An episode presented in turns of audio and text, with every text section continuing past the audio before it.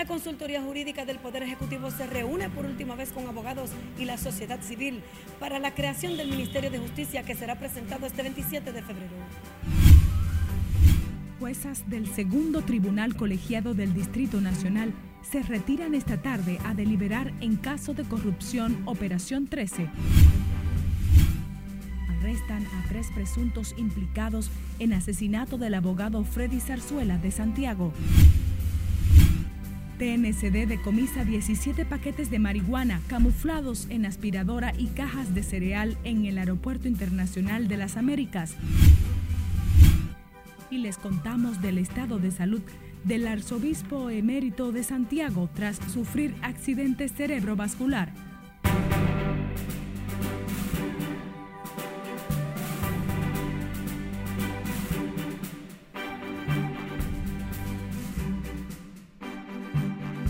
Muy buenas tardes. Qué grato honor que enlacen con nosotros en la Red Nacional de Noticias Canal 27 y especialmente en esta primera emisión informativa. María Cristina Rodríguez les habla y estará informando junto a todo el equipo técnico y de producción. Un honor para mí.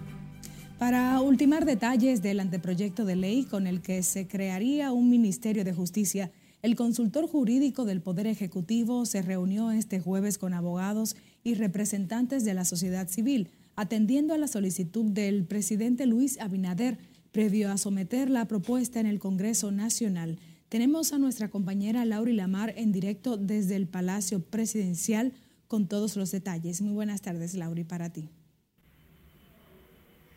Gracias, buenas tardes. Con este último encuentro con juristas independientes y de los diferentes partidos políticos, concluyen los debates para la creación de un Ministerio de Justicia que será presentado por la Consultoría Jurídica del Poder Ejecutivo este 27 de febrero.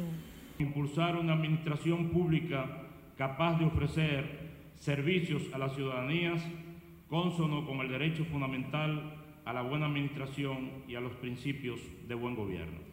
El consultor jurídico del Poder Ejecutivo, Antoliano Peralta, explicó que este órgano se encargará del manejo de los asuntos administrativos que actualmente implican una carga innecesaria para el Ministerio Público y que lo desenfocan de su rol principal. Estas van desde coordinar el sistema de servicios penitenciarios y correccionales, las políticas públicas penitenciarias y correccionales, hasta coordinar la administración y certificación de los asuntos registrales asignado actualmente al Ministerio Público, tal como lo es el registro de las asociaciones sin fines de lucro.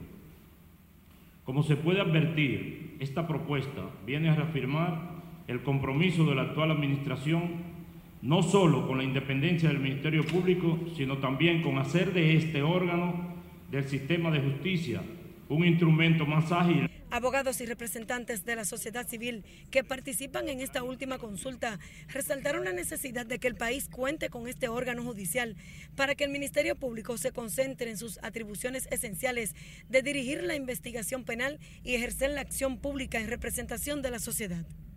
En el caso del Ministerio Público es la de instrumentar, sustentar, representar a la sociedad ante el sistema de justicia. Esa es la función natural del Ministerio Público el Ministerio Público como función nunca debió de haber tenido, por ejemplo, la administración de los recintos penitenciarios. El Ministerio de Justicia es un órgano desde el Poder Ejecutivo que se va a vincular con los asuntos vinculados al sector justicia. Te voy a poner, por ejemplo, el presidente del Tribunal Constitucional se queja que sus sentencias, los entes y órganos del Estado no lo cumplen. Desde el gobierno central tendremos un Ministerio de Justicia que le dé seguimiento al cumplimiento. El Ministerio de Justicia quedaría integrado por cinco viceministerios que serían el de atención y colaboración al sistema de justicia, el de representación procesal, el de derechos humanos, así como el de políticas penitenciarias y correccionales y el de asuntos registrales y servicios a la ciudadanía. El nuevo órgano de justicia será dirigido por un ministro que escoja el presidente de la República y que cuente con los requisitos y capacidades para ello. De mi parte es todo retorno al estudio. Gracias, Laura y Lamar. Representantes de la sociedad civil calificaron de advertencia los funcionarios las declaraciones del presidente Luis Abinader sobre que ningún proceso electoral lo distraerá de su lucha contra la corrupción En este sentido, el vicepresidente de la Fundación Institucionalidad y Justicia, Servio Tulio Castaños, recordó que en los procesos electorales la oposición reclama a los políticos que están en el poder que no distraigan recursos del Estado para usarlos en proselitismo. Este miércoles, al presentar el informe País sobre medidas preventivas y recuperación de activos de la Convención de las Naciones Unidas contra la Corrupción, el presidente Abinader también aseguró que su gestión va a continuar e intensificar las políticas de transparencia en defensa de los recursos del pueblo. Las juezas del segundo tribunal colegiado del Distrito Nacional continuarán escuchando esta tarde los argumentos finales de los imputados en el caso del sorteo fraudulento de la Lotería Nacional para sentar los debates y retirarse a deliberar sobre la petición del Ministerio Público que solicita condena de 12, 10 y 8 años para los implicados. Margaret Ramírez con los detalles. Por favor, que se acerquen las partes del rol número 3. El Ministerio Público está solicitando que sea condenado a 12 años de prisión el ex administrador de la Lotería Nacional, Luis Dicen, a 10 años a William Rosario Ortiz y a 8 años Eladio Batista y Edison Manuel Perdomo Peralta. La defensa de Dicen considera son pedimentos improcedentes. Nosotros le solicitamos al tribunal, con todo y cada una de las pruebas a descargo, la absolución del señor Dicen. ¿Por qué nosotros sustentamos eso? Lo acusan de lavado de activos y como decía un colega, si tú no tienes ropa que lavar, que tú lavas. Entonces, a Dicen no se le puede imputar ese delito de, lavado de activos, porque a Dicen no se le pidió el decomiso de nada, no se le eh, apropió ningún bien material, ningún bien efectivo. Igualmente, el órgano acusador pide cinco años de prisión suspendida bajo reglas para los acusados Valentina Rosario, Jonathan Brea, Carlos Verigüete, Felipe Santiago Toribio, Miguel Mejía y Rafael Mesa, estos últimos seis quienes realizaron acuerdos con el Ministerio Público. Una pena distinta al Ministerio Público. Nosotros lo que estamos pidiendo es tres años con suspensión total para tres imputados. Para dos de los cinco que ellos pidieron pena, estamos pidiendo lo contrario, estamos pidiendo el perdón judicial que establece el Código Procesal Penal. En sus manifestaciones finales, los encartados aprovecharon para pedir perdón a la sociedad y clamar por la beneficencia de las magistradas. La razón, yo no entiendo cómo dicen algunos que el Estado Dominicano tuvo alguna pérdida económica porque no la tiene, porque ellos no venden, ellos no venden terminales. No puedo renovar una licencia, no puedo sacar una licencia ni siquiera de un motor que tengo. Simplemente por el hecho, magistrada, de yo haber realizado mi trabajo ese día de yo haber grabado ese supuesto fraude. El peritaje vertical lo dice, magistrado, lo dice clarito. Todo está claro aquí, magistrado, en el día de hoy. El Ministerio Público también solicitó al tribunal ordenar el decomiso de los bienes ocupados en el proceso. Los acusados de Operación 13 son enjuiciados por perpetrar el fraude mediante el sorteo de quinielas fraudulento celebrado el 1 de mayo del 2021 en perjuicio de la Lotería Nacional y las bancas de apuestas con un monto que asciende a más de 500 millones de pesos. Margaret Ramírez, RNN. El juzgado de atención permanente del Distrito Nacional conocerá esta tarde la solicitud de medidas de coerción contra Jairon González, acusado de estafa millonaria mediante maniobras de criptomonedas y otros mecanismos. Hasta el momento hay unas 142 personas querellantes en la solicitud de medidas de coerción. El Ministerio Público está solicitando prisión preventiva y declaración del caso complejo. Hasta el Palacio de Justicia de Ciudad Nueva se dieron cita decenas de inversores de la empresa Harvest Group y asociados, cuyo presidente es González. Y la Fiscalía de Santiago informó este jueves del arresto de tres personas vinculadas al asesinato del abogado Freddy Zarzuela, cuyo cuerpo fue hallado a orillas de un río en la comunidad La Delgada, en la parte norte de esa provincia. Junior Marte nos cuenta. De acuerdo al informe, los imputados son Oliver Carderón Soriano, Luis Gabriel Taveras y Jemerson Durán Cruz, quienes alegadamente se asociaron para darle muerte al togado. Según las investigaciones, los imputados habrían sustraído un vehículo utilizado por la víctima y su teléfono celular. El hecho de sangre ha sorprendido a la comunidad jurídica y esperan otros casos reciban la misma respuesta. Quien murió en manos de personas que hasta hoy, hasta el momento de hoy, ya están identificadas y que posiblemente esta tarde la Fiscalía deposite la solicitud de medida en contra de estas personas. Nosotros agradecemos también a los medios de comunicación que le han estado dando seguimiento y apoyando eh, activamente a este pedido que hemos hecho nosotros como colega y como gremio y como asociación. El órgano acusador trabaja en la solicitud de medidas de coerción contra los detenidos a fin de presentarlo ante el Tribunal de Atención Permanente que fue acribillado en su residencia.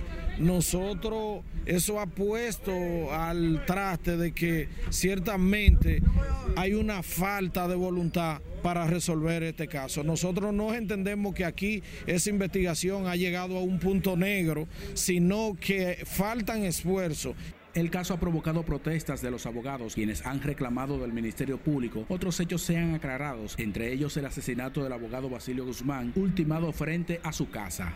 En Santiago, Junior Marte, RNN. El vocero de la policía en Santiago, capitán Fernando Pérez Valerio, fue trasladado de emergencia este jueves a un centro de salud tras sufrir un preinfarto. Pérez fue trasladado en una unidad del Sistema Nacional de Salud 911, aunque por el momento se desconoce el estado actual de su salud. Previo a ser trasladado, Pérez Valerio tenía previsto dar una rueda de prensa donde se darían a conocer los detalles sobre el apresamiento de los supuestos responsables de la muerte del abogado Freddy Zarzuela.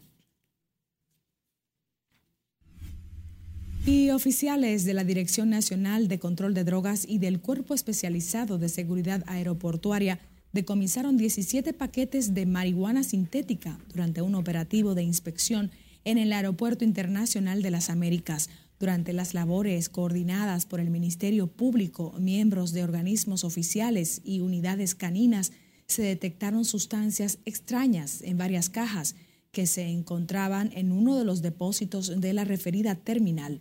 Una de las cajas contenía una aspiradora en cuyo interior se detectaron 10 paquetes de marihuana y otra con cajas de cereal que tenían 7 paquetes del vegetal sintético. Los fardos de la sustancia fueron enviados desde Miami a través de una compañía de courier por un hombre con presunto domicilio en un edificio de apartamentos que se recibiría un individuo con dirección en la marginal Las Américas. El arzobispo emérito de Santiago, Monseñor Ramón Benito de la Rosa y Carpio, fue ingresado anoche en un centro de salud tras sufrir un accidente cerebrovascular. De acuerdo a sus más cercanos colaboradores, su condición es estable y consciente, aunque se le practican varios estudios para determinar el quebranto que padece. Monseñor de la Rosa y Carpio es estable actualmente. antes de anoche sufrió un evento cerebral pero gracias a Dios se actuó rápido y los médicos actuaron y pudieron manejar la situación. Él está estable, está en la clínica, está en una habitación común. Alguna situación, no lesiones graves, algún movimiento de las manos, en los pies, que le ha quedado alguna situación, pero prácticamente está bien. Hace aproximadamente tres años, De la Rosa y Carpio, de 84 años, sufrió un pequeño ACV que motivó su ingreso a un centro de salud, por lo que se ha mantenido bajo cuidados médicos. Monseñor Ramón Benito, de la Rosa y Carpio, desde julio fue nombrado arzobispo metropolitano de Santiago y desde el 2015 pasó a la condición de obispo emérito. El Colegio Médico y la vicepresidenta Raquel Peña se reunirán hoy en el Palacio Nacional para abordar la crisis con las ARS. Además, inspectores de aduanas intervienen en empresas durante operativo de fiscalización. Y suspenden grupo carnavalesco Los Corruptos tras Trifulca en La Vega, más al volver. Mantenga la sintonía con la primera emisión de Noticias RNN.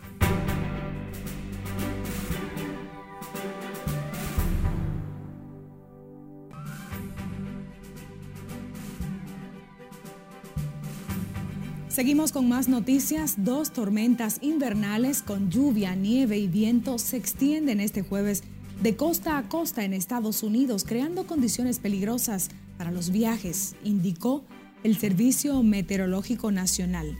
Perla Gómez nos cuenta. Desde tempranas horas de la mañana de este jueves, debido a la tormenta que los meteorólogos han bautizado Olive, se habían cancelado ya casi 1.600 vuelos en Estados Unidos. Casi un millón de hogares y negocios estaban sin suministro eléctrico en todo el país, con 724.100 de ellos tan solo en Michigan. El servicio meteorológico pronostica que la amenaza de fuertes nevadas en grandes porciones de la región oeste se concentre en California a medida de que un nuevo sistema que se desarrolla frente a la costa occidental se desplace al sur. El secretario general de la ONU, Antonio Guterres, se unió al pedido de la paz en Ucrania al criticar la invasión que calificó como un insulto a la conciencia colectiva. Guterres dijo que la invasión rusa de Ucrania viola el derecho internacional en momentos en que las Naciones Unidas debaten sobre la situación en Ucrania. El ejército ruso ha lanzado sobre Ucrania desde que se inició la invasión del país casi 5.000 misiles.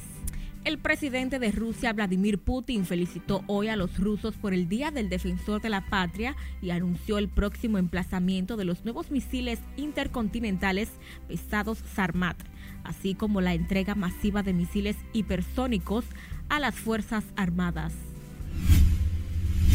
En China, un nuevo deslizamiento de tierra obligó a paralizar las labores de búsqueda de rescate de 53 personas atrapadas desde el miércoles por el colapso de una mina en la provincia de Mongolia Interior, informaron hoy medios estatales.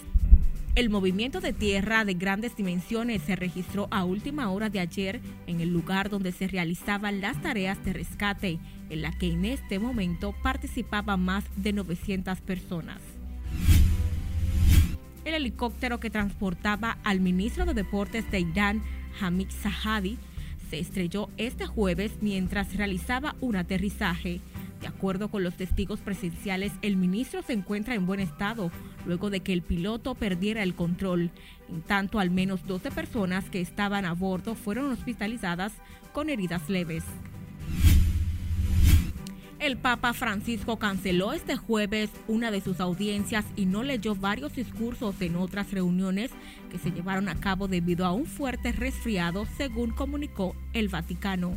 El cronograma de sumo pontífice para esta jornada consistía en tres audiencias individuales y tres reuniones grupales. En dos de las reuniones en grupo se abstuvo de pronunciar los textos que tenía preparado repartió copias impresas de sus declaraciones y no las leyó en voz alta. En las internacionales, Perla Gómez, RNN.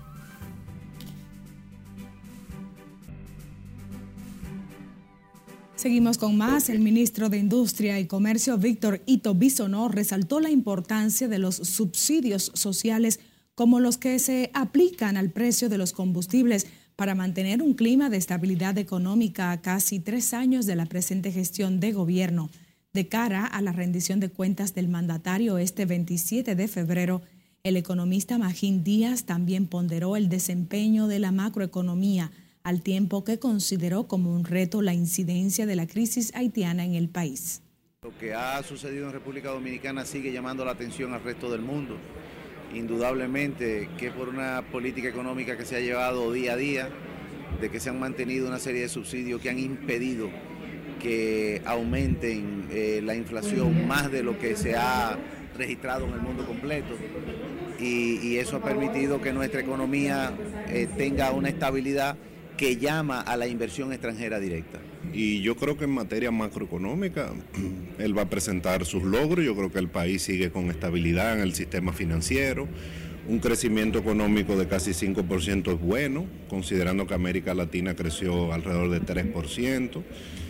Probablemente hable de que la inflación ha ido bajando gradualmente, no al paso que el gobierno quería. Entonces, a nivel de los logros económicos, a mí me parecen muy similares a lo que ha habido en los últimos 15 años de estabilidad macroeconómica. Y Bisonó y Magín Díaz se expresaron en esos términos al participar en la conferencia Macroideas dictada por el experto tributario Alberto Barreis. El Colegio Médico se reunirá la tarde de hoy con la vicepresidenta Raquel Peña para tratar el conflicto entre el gremio sanitario y las administradoras de riesgos de salud, que se ha extendido por más de tres meses. Siledis Aquino está en directo desde el gremio médico. Nos amplía. Buenas tardes. Buenas tardes. En efecto, con miras a resolver el conflicto entre las ARS y el Colegio Médico, por primera vez la vicemandataria se reunirá con el gremio de salud. Nosotros habíamos demandado una interlocución que proviniera precisamente del Ejecutivo. Senencaba, presidente del Colegio Médico, adelantó que van al encuentro con la vicepresidenta positivos y con sentido de concertación. Vamos allí buscando soluciones. Vamos allí tratando de hacer el diálogo, la vía expedita para que la gente se entienda, sin aplatar, sin irrespetar a nadie, como hicieron en el Consejo de la Seguridad Social. Sin embargo, el representante de los galenos dejó claro que las exigencias en beneficio de los pacientes afiliados a la seguridad social no serán negociados. Incrementar el plan básico, es decir, el conjunto de atenciones de salud que se le deben dar a una gente, que no se le diga en ningún sitio, no te lo cubre. Que cuando la gente vaya con una receta, no le digan tampoco, no, no se lo cubrimos. Que se le cubran todas las recetas que se incremente la cuota de 8 mil pesos, que es una verdadera miseria, una ignominia. Nosotros vamos demandando que los pacientes mentales sean también incluidos en la seguridad social. Se prevé que para tratar la crisis médicos ARS que mantiene paralizadas seis administradoras de riesgos de salud participen además de la vicepresidenta, el presidente del Gabinete de Salud Daniel Rivera, el doctor Mario Lama, director del Servicio Nacional de Salud, Jesús Félix Iglesias de la CISALRIL y el presidente del Consejo de la Seguridad Social, Luis Miguel de Cans. La reunión en el Palacio Nacional será hoy a las 4 de la tarde. Por el momento son los detalles que les tengo. Ahora retorno con ustedes al set de noticias. Muchísimas gracias, Siledis Aquino. La candidata a presidir la Sociedad Dominicana de Médicos Familiares solicitó posponer las elecciones pautadas para el sábado 25 al alegar irregularidades en el proceso. Giselle Arias citó entre las anomalías que muchos de los médicos familiares presentan supuestos inconvenientes de incumplimiento de pago, por lo que ha sido, han sido inhabilitados para votar. Le comunicamos el lunes, el martes y ayer nos mandan una comunicación diciendo que ella no tiene que ver con el padrón electoral, que eso es la directiva actual. Es decir, ellos son juez y parte. Yo pongo a quien yo quiera y quito a quien yo quiera. ¿Quién sabemos nosotros quién de los miembros ha pagado y quién no ha pagado?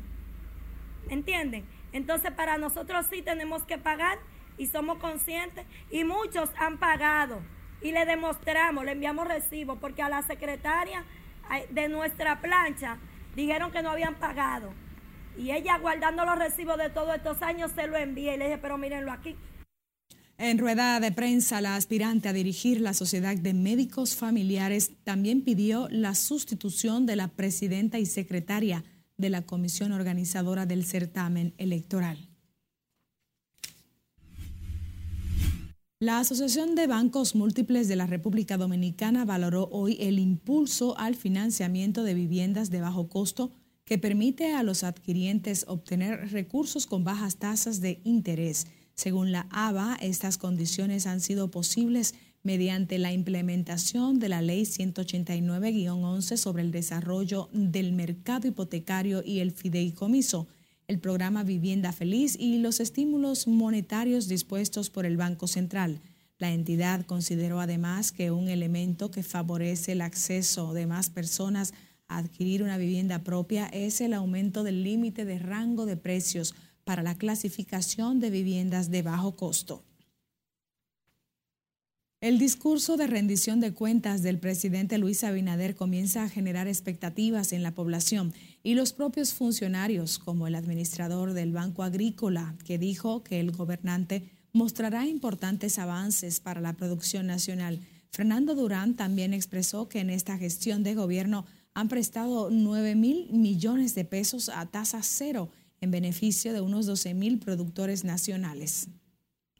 El presidente va a hacer un informe detallado de todas las realizaciones y el país va a quedar muy bien impresionado, yo pienso, de todo lo que ha hecho, tanto en el sector agropecuario, donde los números, la, fíjense que uno de los sectores que mejor desempeño tuvo en el año que pasó, de acuerdo a los informes del Banco Central, es decir, el crecimiento, el valor agregado a la agricultura el año pasado fue de un 5%.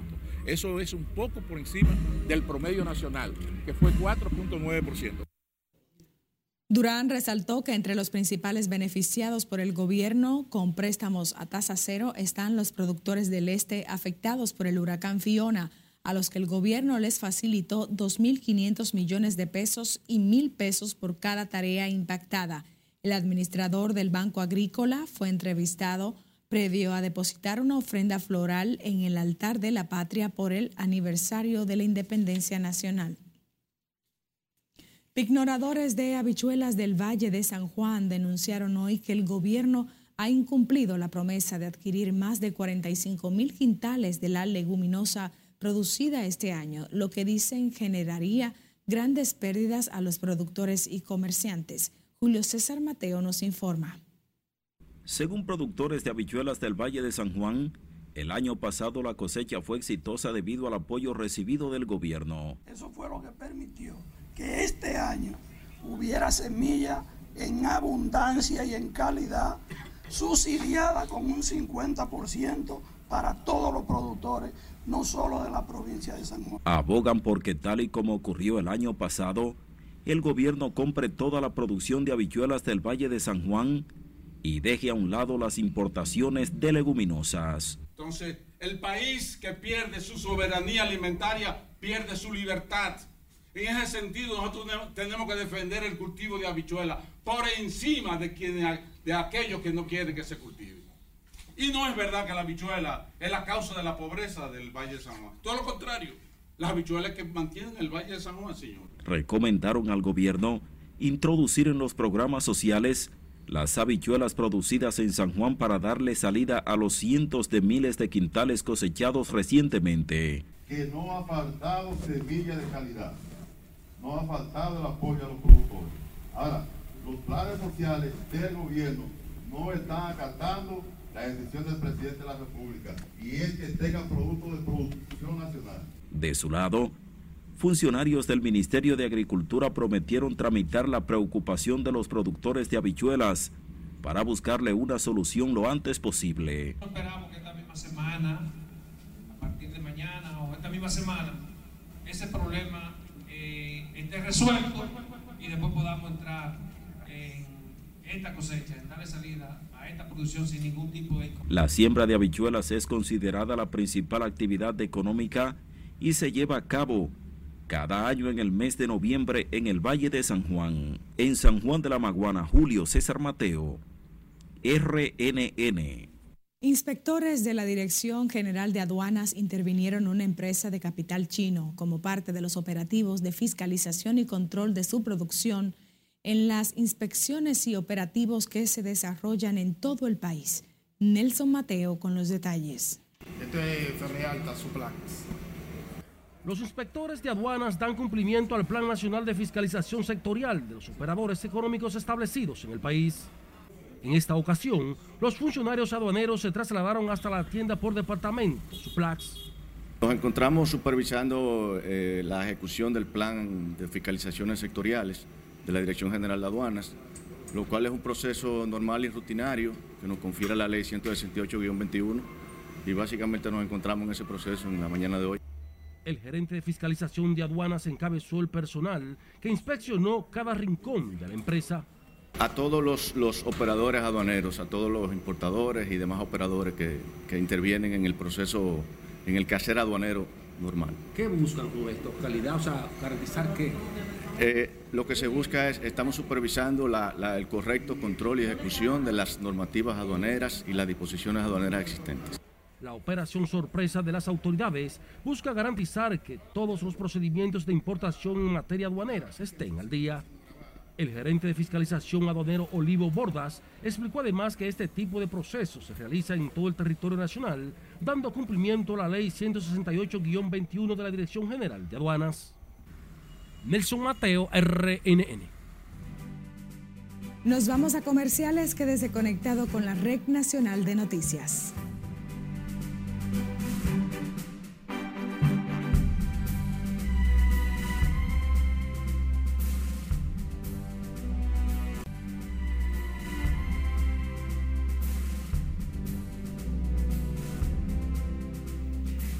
Buenas, iniciamos la entrega deportiva hablando de la tercera etapa de la Vuelta Ciclista Independencia número 44 que va rumbo a San Cristóbal saliendo desde Barahona con cinco metas volantes, tres de ellas de montaña.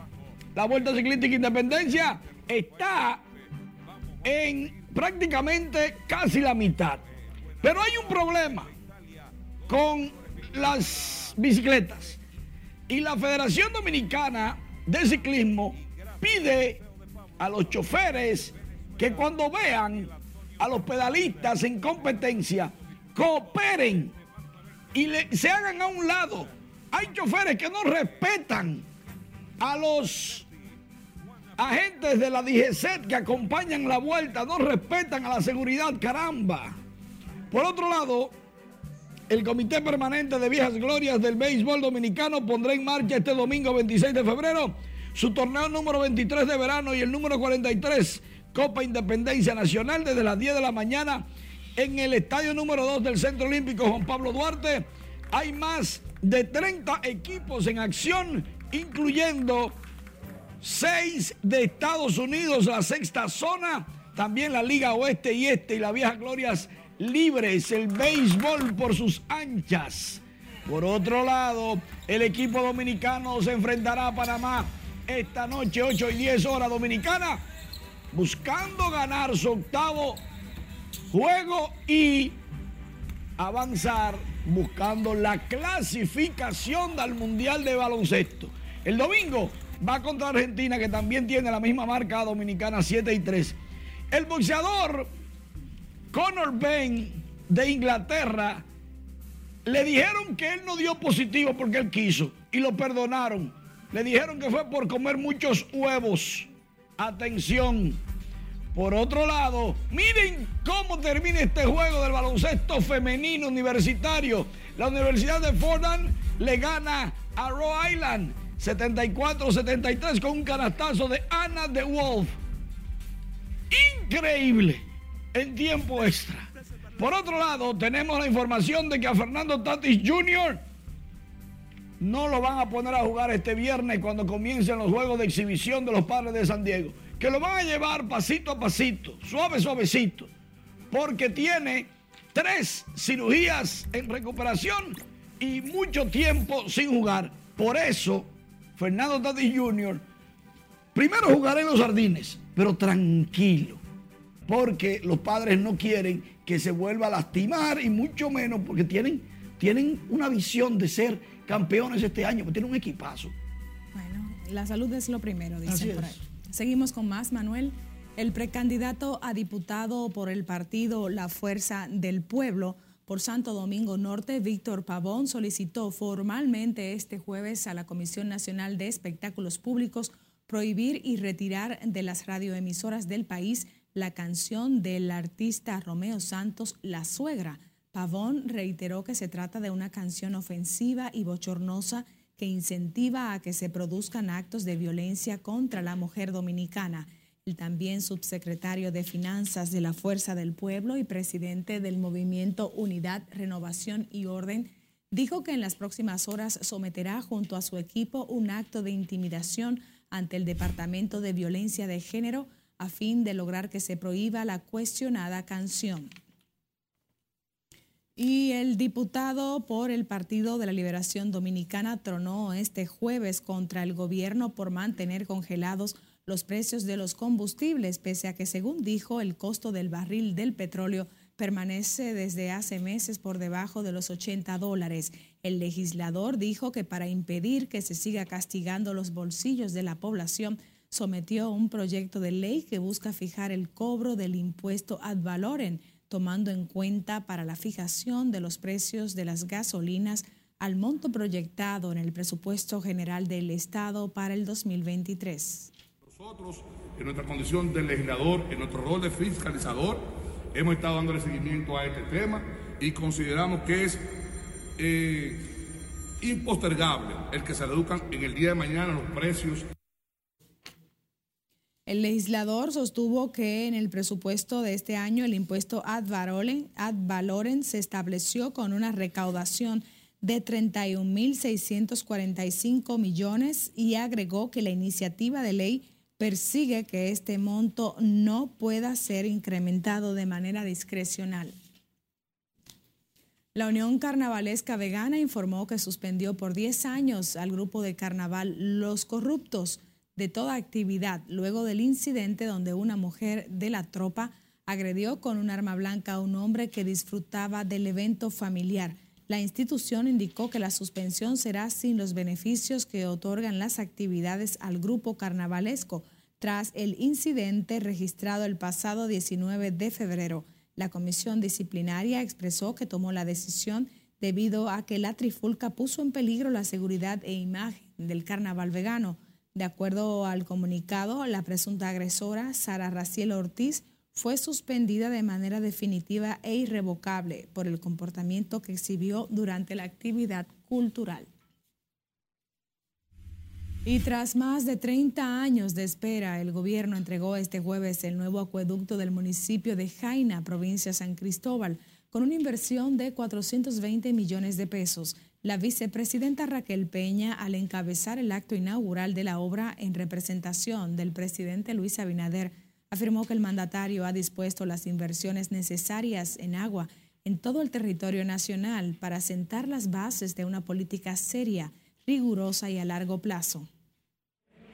Esta obra pues viene a dar lo que es respuesta a, a las necesidades de los vecinos de San Cristóbal y sobre todo tenían situaciones con el suministro del agua en sus hogares. Que el agua le va a llegar con Dios mediante todos los días a cada uno de esos sectores. ¿Ok? Todos los días. Pero que no nos quedamos ahí. En el transcurso de estos meses, el presidente Luis Abinader ha destinado en el presupuesto alrededor de mil millones de pesos para nosotros instalar más de 100 kilómetros de tuberías a todos los sectores que aún no la tienen. Las autoridades aseguraron que este acueducto impactará de manera positiva a más de 180 mil habitantes residentes en Villa Penca, Villa Elisa, Barsequillo, Piedra Blanca, Barrio Concepción y La Cerca, entre otras comunidades. Indicaron además que la obra promoverá el crecimiento económico y el desarrollo sostenible de los municipios. Despedimos esta primera emisión. Gracias por sintonizarnos. María Cristina Rodríguez informó.